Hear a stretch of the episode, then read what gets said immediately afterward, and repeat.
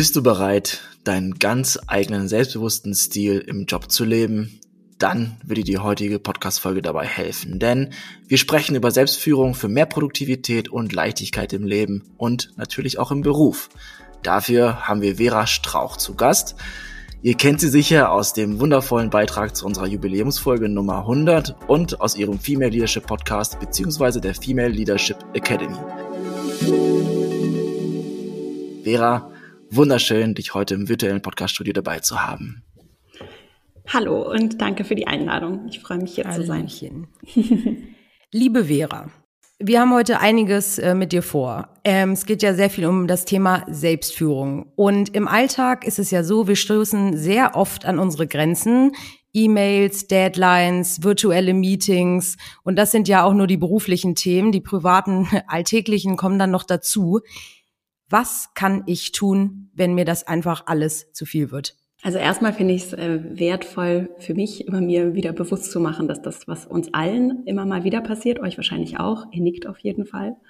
Und wir sind keine Roboter. Hier geht es ja auch um neues Arbeiten und darum, dass wir umarmen, dass wir Menschen sind und dass in dieser Menschlichkeit ganz viel äh, Potenzial steckt, vielleicht auch nochmal viel mehr, als wir in vielen auch Arbeitskontexten uns bewusst machen. Und das überhaupt erstmal zu umarmen und zu sagen, es ist ganz normal, wenn es einfach Momente gibt, in denen ich halt nicht so abliefer. Und für mich ist das Thema Selbstführung bewusst auch kein Selbstoptimierungsthema, sondern etwas, was ganz viel mit mir und Menschlichkeit zu tun hat und damit dann auch gerade aus diesen schweren Momenten vielleicht eine ganze Menge über mich auch zu lernen und darüber, äh, wer ich sein kann, wer ich sein möchte. Das hat dann ganz viel mit, auch mit Führung zu tun, nicht nur mit Selbstführung, sondern auch mit Führung.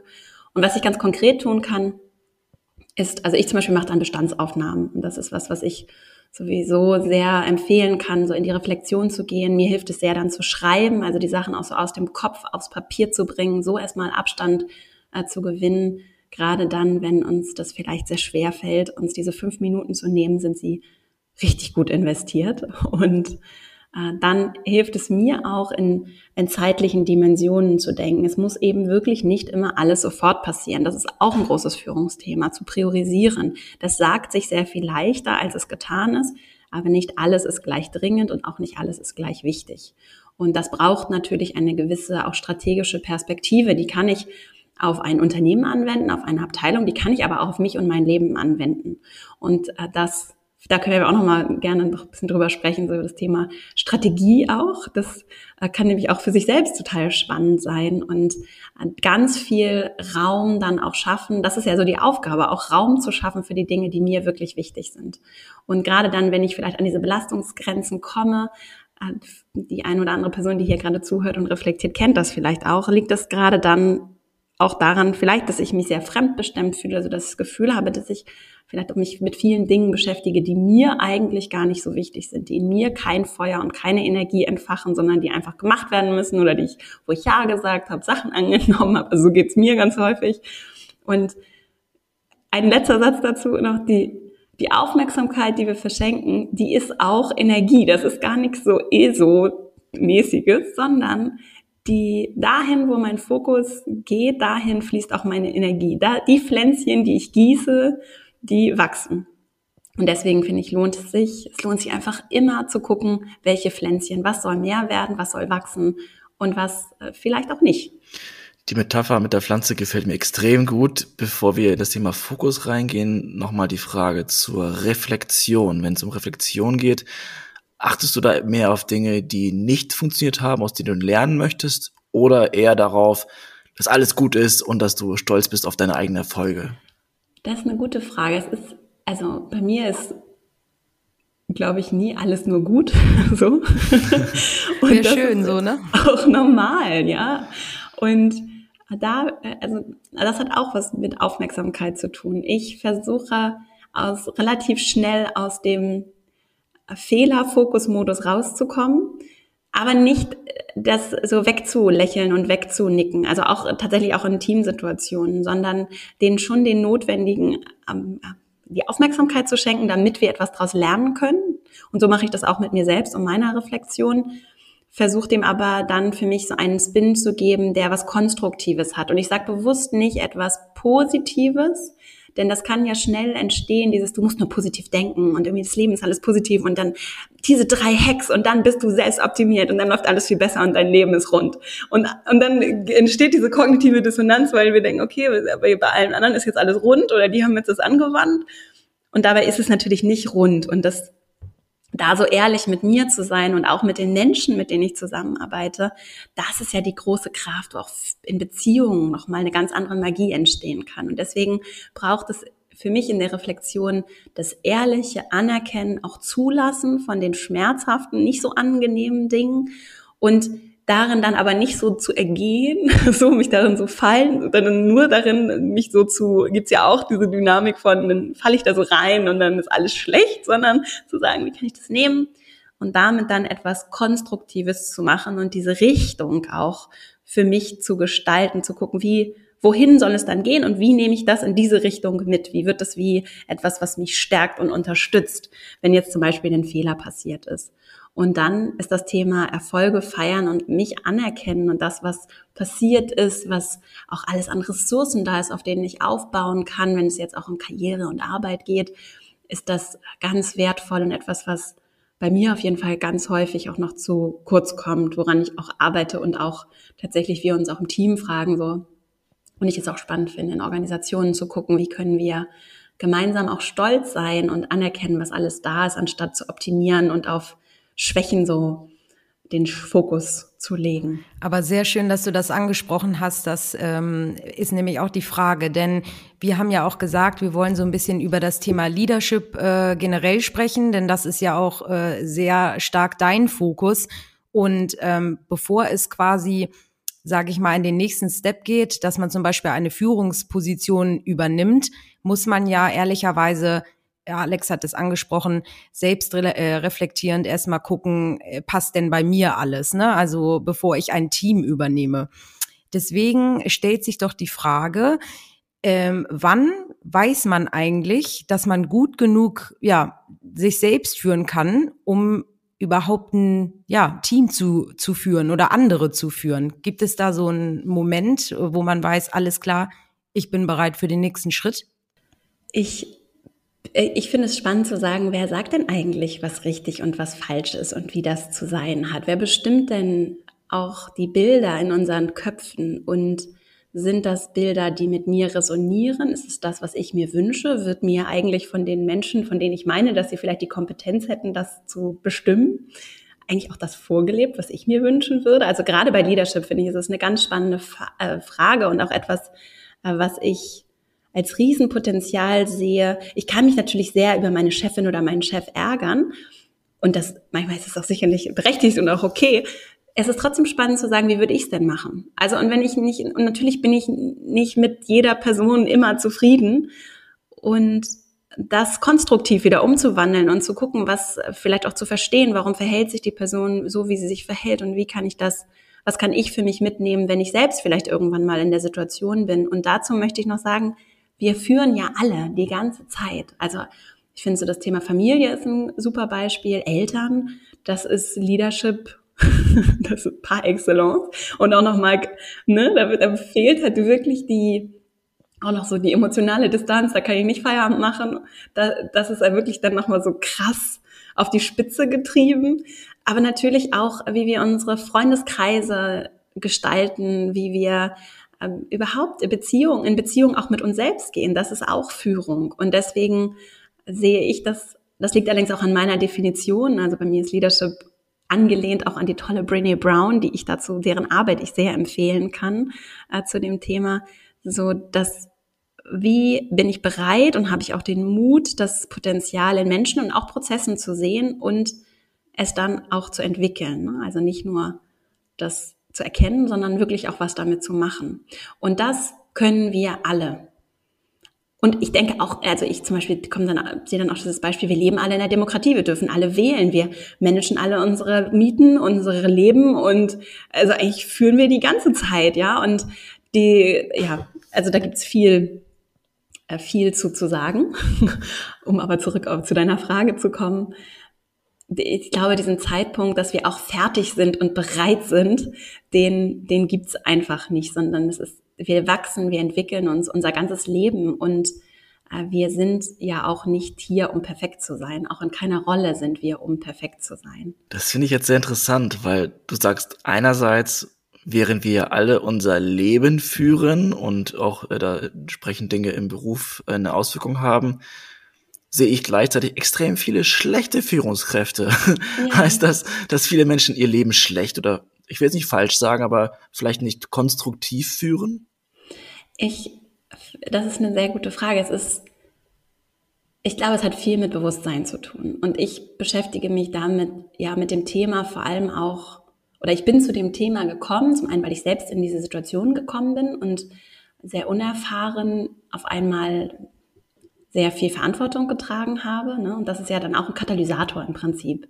Na, also viele Fragen habe ich mir vorher nicht gestellt, habe mein Leben geführt und war einfach mir dessen nicht bewusst, wie sehr ich vielleicht auch gestalte, wie sehr ich auch die Systeme gestalte, in denen ich bin. Dann war ich vielleicht unzufrieden in irgendwie einer Beziehung, in einer Freundschaft oder irgendwo und habe dann aber gar nicht unbedingt erkannt, was da eigentlich mein Spielraum ist. So, aber wenn ich natürlich dann dieses Label bekomme, okay, du bist jetzt verantwortlich für nur so viel Budget und so so viele Menschen, dann äh, kommt da vielleicht vieles dann wird das, ist es wie ein Katalysator, so. Und so bin ich zu dem Thema gekommen und auch zu dem Thema gekommen, weil ich mich wirklich immer wieder, auch jetzt, ihr vielleicht auch, ich frage mich, ich sehe so vieles, äh, sei es politisch, äh, sei es aber auch im Kleinen, in Arbeitsumfeldern. Ich sehe so viel Leid oder Dinge, von denen ich denke, Mensch, das könnten wir doch auch anders machen. Und äh, also sei es jetzt, wie, wir mit der Welt umgehen, mit diesem Planeten. Das fliegt uns um die Ohren. Und ich frage mich immer, was braucht's denn noch? Und ein, ich sehe, und deswegen habe ich mich auch für den Weg entschieden, den ich gerade gehe, ich sehe ganz viel Potenzial ganz konkret auf der individuellen Ebene. Was nicht heißt, dass jeder Mensch gleich viel Macht und Einfluss hat, Dinge zu verändern. Was aber sehr empowering sein kann, weil so wie ich mich verhalte, ich gestalte, wie sich die Menschen um mich herum auch ein Stück weit verhalten können. Ob ich andere zu Opfer, zu Tätern mache, ob ich diejenige bin, die rettet, ob ich äh, ob ich Verantwortung dafür übernehme, wie meine Beziehungen aussehen, wie die Arbeitsdynamik ist, wie die Kultur sich entwickelt. Und das ist, finde ich, eine ganz, ganz spannende und zentrale Frage, die ganz viel mit, äh, auch mit Gerechtigkeit, mit Veränderung zu tun hat. Und wenn wir das wirklich kollektiv, und dann kommt sie zurück zu deiner Frage, wenn wir uns diese, ich glaube, es hat viel mit Bewusstsein zu tun. Und ich hoffe sehr, dass wir, und daran arbeite ich auch, versuche ich auf jeden Fall, dass wir kollektiv mehr in dieses Bewusstsein kommen, äh, zu umarmen, wie viel wir bewegen können und das auch zu spüren, diese Selbstwirksamkeit zu spüren. Denn so funktioniert ja Lernen. Es geht nicht nur ums Reden, wie cool es ist und Leadership hier und da, sondern ums Machen. Und ins Machen zu kommen, ins Erfahren, Erleben zu kommen, kann ganz kraftvoll sein, weil ich dann auf einmal mich selbst anders erfahre und dann merke ich, oh, ich bin eine selbstwirksame Person. Oh, ich bin vielleicht hier nicht die Chefin, aber ich kann doch ganz viel beeinflussen, wie diese Kultur hier im Miteinander funktioniert und vielleicht auch vieles äh, für die Zukunft äh, daraus lernen und dem folgen. Und das ich glaube, bei vielen Führungskräften, also was ist eine schlechte, was ist eine gute Führungskraft, ist auch eine spannende Frage, ist auch subjektiv. Ne? Die eine Person erlebt das vielleicht als große Bereicherung und die andere fühlt sich nicht gesehen und nicht wertgeschätzt. Am Ende geht es ums Miteinander und auch darum, dass wir uns erlauben, äh, Menschen zu sein, auch den Menschen, die, die in mehr Verantwortung übernehmen. Und es geht natürlich auch darum, wie gehen wir mit Macht um, wie verantwortungsbewusst gehen wir mit der Macht, die uns gegeben wird, um. Ja. Ich könnte noch viel mehr sagen, ich will's. ja, nein, das ist auch wirklich ein spannendes Thema und du hast ja auch gesagt, also ähm, es, es würden da dann irgendwie so Artikel rum, wo steht drei Hacks äh, für, um eine perfekte Führungskraft zu werden und dann wundert mich, äh, wundert man sich so ein bisschen, was da teilweise drin steht und dennoch, glaube ich, sind wir alle davon überzeugt, dass es doch Kompetenzen gibt oder sage ich mal ähm, Eigenschaften, die eine Führungskraft sehr wohl mitbringen muss, meiner Meinung nach. Ne? Also klar hast du ein Team und idealerweise wächst du auch äh, mit deinem Team als Führungskraft, weil du das Feedback bekommst und dich weiterentwickeln kannst. Aber bist du auch der Meinung, dass es so ein paar Eigenschaften gibt, ähm, um die man nicht drumherum kommt, wenn man eine Führungsposition übernimmt? Ich würde es vielleicht nicht Eigenschaften nennen, sondern ich sehe es so im Bereich Haltung. Und ähm, auch der ist natürlich zum Teil auch nicht so positiv konnotiert. Also meine Einstellung und wie ich den Dingen begegne. Denn ich kann eine sehr extravertierte Person sein, ich kann aber auch introvertiert sein und kann exzellent mich selbst, andere führen. Ich kann, ich finde es spannend, das hat, gibt es ganz viele Dimensionen, ich kann mal ein paar Beispiele nennen. Ich finde es ganz interessant, um das konkret zu machen, dieses Leadership-Thema über äh, Kultur zu kommen. Ich pflege ja auch mit mir selbst übrigens in meinem inneren Dialog eine Kultur. Ne?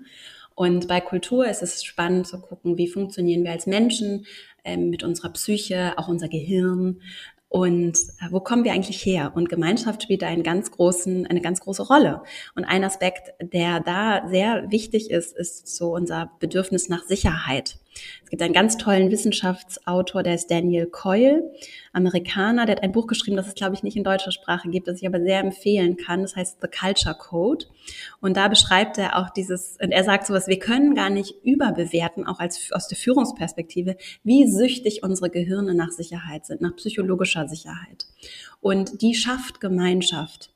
Und das zu wissen und mit dieser Haltung da reinzugehen und immer wieder zu fragen, was kann ich in dieser Gemeinschaft tun? Dazu muss ich nicht die Chefin der Chef sein, damit es hier ein sicherer Ort ist, an dem die Menschen dann, und das schafft dann die Grundlage für ganz vieles, für Offenheit, für Fehlerkultur, für die konstruktiv ist, für Innovation, dass Menschen sich trauen, Sachen anzusprechen, seien es neue Ideen oder auch Sachen, die vielleicht nicht so rund laufen, was auch normal ist. Ne?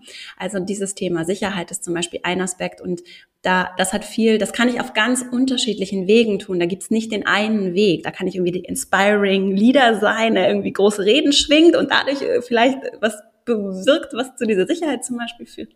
Oder ich kann das auch auf ruhigerer, andere Art tun.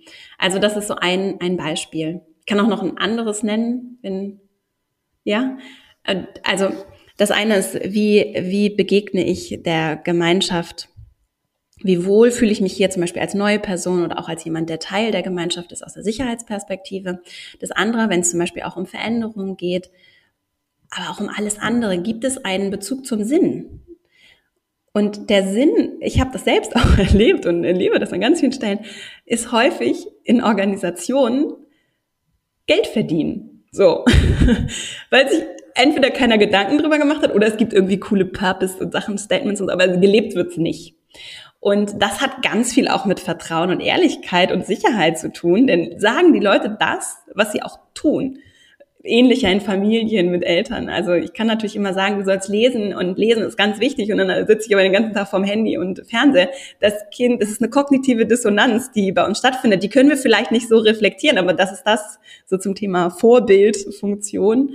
Äh, wir alle leben etwas vor in einer Kultur und die Frage ist, leben wir das vor, was wir sagen? Und das ist natürlich bei der Führung dann besonders offensichtlich, wenn es nicht so ist. Und Genau, und deswegen den Bezug zum Sinn herzustellen, äh, sei es bei Veränderungen zum Beispiel, da ist es ein sehr, finde ich, ein sehr gutes Beispiel, zu erklären, warum tun wir das? Warum muss ich jetzt vielleicht durch den Schmerz gehen, dass da ein neuer Prozess ist, dass ich etwas Neues lernen muss, dass ich vielleicht auch keine Lust drauf habe, irgendwas sich verändert? Wenn ich verstehe, wozu es so ist, dann wird, kennt ihr wahrscheinlich auch, mir fällt es dann deutlich leichter. So, also auch für mich persönlich natürlich. Etwas Neues zu lernen fällt mir deutlich leichter, wenn ich es vielleicht auch nicht so interessant finde oder nicht so, ne, wenn ich den Sinn dahinter sehe. Das ist ein ganz wichtiger Aspekt. Und das kann ich auf ganz unterschiedliche Art und Weise tun.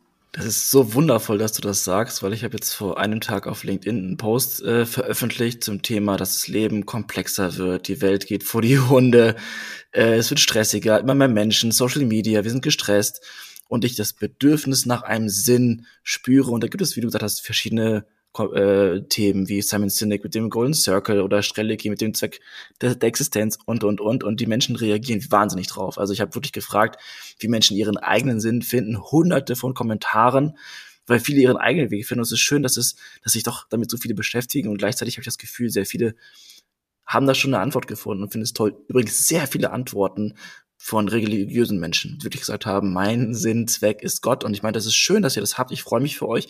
Meins ist es nicht. Ich würde gerne zum Thema äh, Durchsetzungsvermögen kommen, weil bei der Academy ist es ein Thema bei euch, das ihr anscheinend auch sehr stark behandelt. Wenn man an der Karriere arbeiten möchte, da geht es wie gerade um Sinn, um Wert, um Grenzen. Und ein Punkt ist Durchsetzungsvermögen. Wie kann ich denn daran arbeiten? Vielleicht auch als Frau, weil wir hatten gerade ein Interview zu dem Thema, wie kann man sich als Frau entsprechend platzieren. Was sind da so deine Tipps, Vera? Also ich würde es vielleicht nennen, durch äh, so gehört zu werden und mich auch selber zu hören. Das fängt wieder, es fängt eben alles bei mir an. So und und ich ich sehe, ich kann ja mal so ein paar konkrete Punkte nennen, die ich so, die ich so sehe. Also es gibt nicht den einen Weg. Und es gibt die Leute, die werden, die sind besonders laut, die werden, sind besonders präsent, die werden vielleicht auch medial äh, gerne dargestellt oder die sind auch in meiner Organisation, egal wie groß sie ist, so die kleinen Superstars. Und dann kann natürlich leicht äh, der Eindruck entstehen, ich muss das auch so machen, damit ich das erreiche, was ich erreichen möchte. Und ich beginne dann gerne bei der Frage, wozu? Also wie das schon, was ist der, der Sinn der Sache? Wo, was wünschst du dir wirklich? Was bedeutet für dich Erfolg? Wenn wir da ein bisschen ein klares Bild haben und es vielleicht sogar auch schaffen oder ich es für mich schaffe, mich davon zu lösen, äh, höher, schneller, weiter einfach zu kopieren, ich glaube, es würde uns kollektiv übrigens total gut tun, wenn wir das alle täten. Ja, ähm, da und das ist unbequem. Ne? Das ist nicht so was, was ich dann einfach so, da jetzt habe ich die Antwort und dann ist es gelöst und dann kann ich weiter. Oder es gibt mir so, wo, am besten Fall gibt mir noch irgendwer, ich kann das einfach konsumieren. Irgendwer gibt mir diese Antwort, sondern da, das ist so eine Reise und die verändert sich natürlich auch diese Antwort auf die Frage, was bedeutet dann für mich Erfolg und was möchte ich für mich erreichen?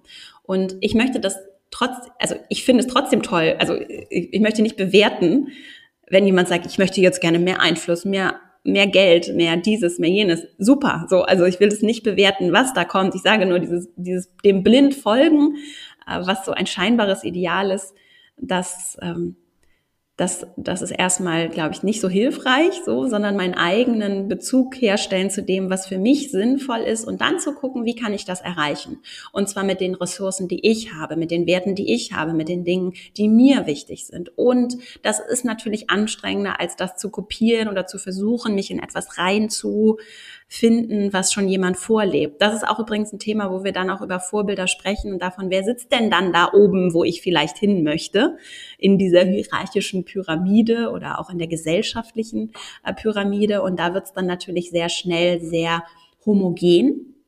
Ja, und das ist natürlich dann nochmal anstrengender. Das weiß ich zum Beispiel aus der Rolle einer, einer Frau, dass da dann, da waren dann eben nicht viele Frauen, die Vorbilder waren, die, mit denen, wo ich vielleicht eher nochmal andocken kann, weil es natürlich schon auch spannend ist zu gucken, wer lebt denn vielleicht oder wo kann ich mich vielleicht auch inspirieren lassen, äh, was ich mir wünsche und was für mich das bedeutet.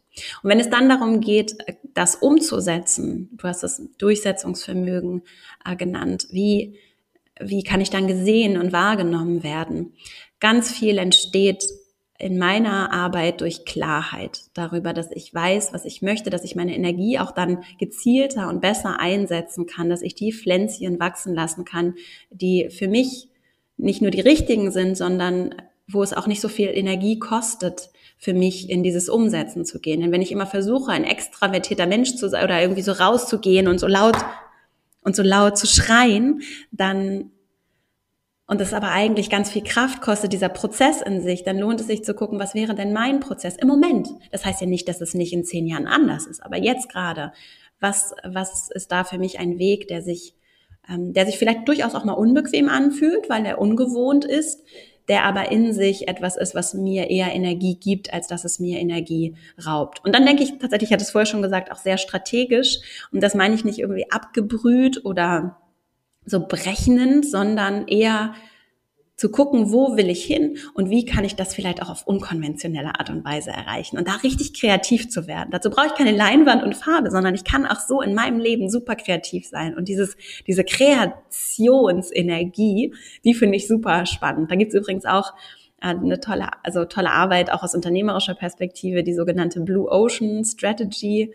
Also wie kann ich rausschwimmen in den blauen Ozean, wo sich die Haie so, da, da geht es dann viel um Unternehmen, aber ich beziehe das auch auf das individuelle, äh, auf die individuelle Perspektive, anstatt mich auch gegen mit meinen Kolleginnen und Kollegen immer nur zu bekämpfen und irgendwie immer zu gucken, dass ich da in diesem Haifischbecken irgendwie überlebe, zu gucken, wo kann ich, da ist da vielleicht noch ein viel größerer Ozean, wie kann ich da rausschwimmen und da so meinen eigenen Ort gestalten. Ja, also wie wir jetzt von dir erfahren haben, es fängt alles bei einem selbst an. Also das macht natürlich auch Sinn, ist ja klar, wenn ich selbst äh, mich nicht verändere oder versuche, mich zu, ähm, zu verändern in mancher Hinsicht, dann kann ich es ja auch nicht von den anderen erwarten.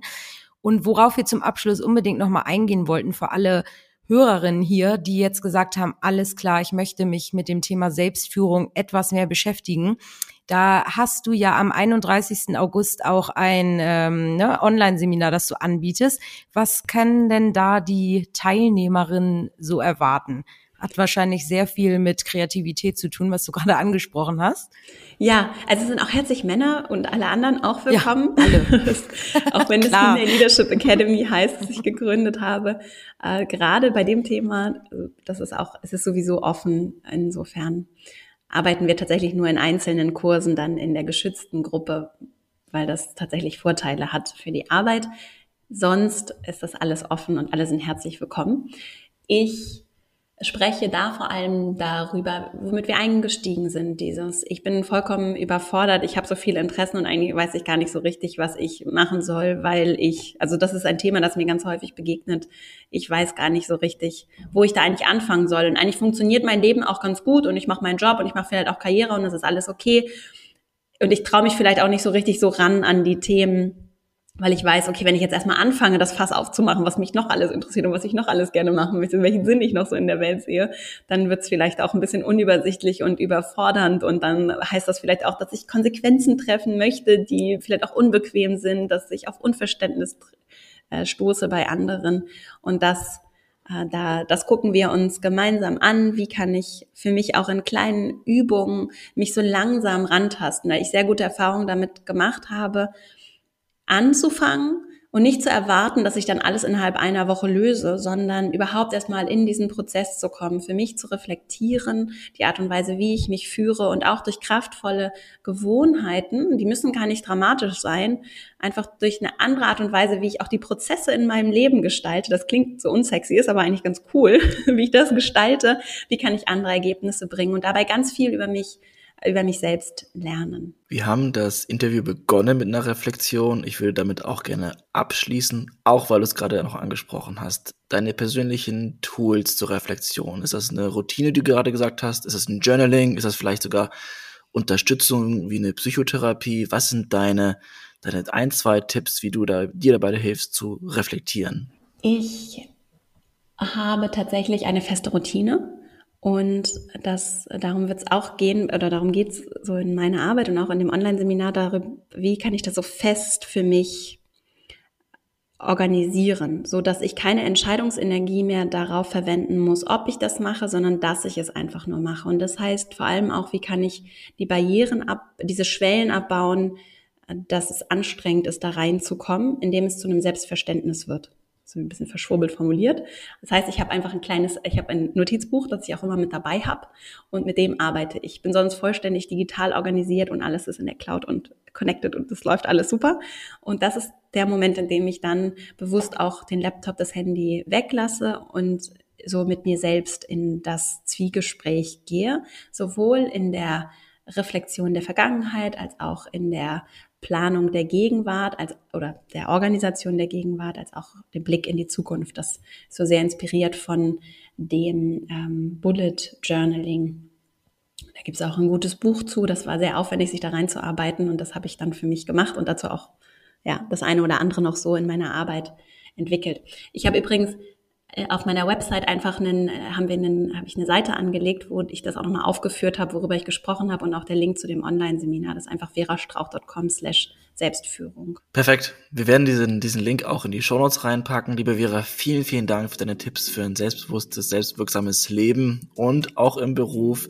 Hat extrem viel Spaß gemacht und es war ja. schön, dich nach der Jubiläumsfolge nochmal so kennenzulernen. Vielen Dank. Danke für die Einladung, war ganz toll. Danke, liebe Vera. Ciao.